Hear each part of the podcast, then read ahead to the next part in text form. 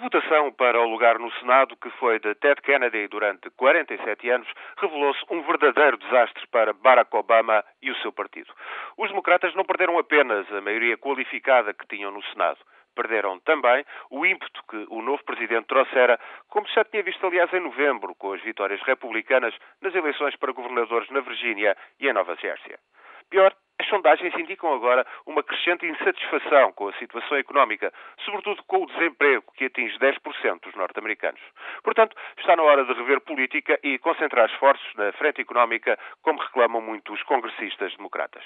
Passar a reforma do sistema de saúde será mais difícil e negociar no Congresso medidas para a redução de emissões de gases com efeito estufa e a reestruturação do setor da energia, isso vai se mostrar ainda mais complicado.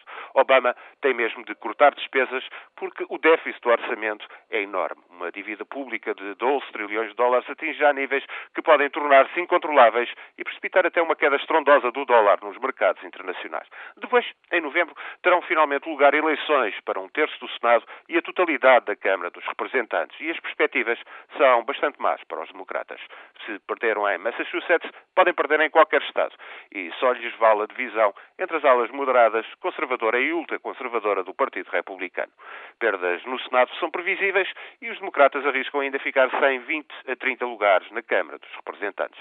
Se não recuperar rapidamente a iniciativa política, Obama chegará, pois, a novembro e, tal como aconteceu a Bill Clinton no seu primeiro mandato, terá o Congresso contra ele. Acontece com frequência nos Estados Unidos, pois, tirando muitas áreas e a política externa, o Congresso é o contrapeso tradicional do Presidente.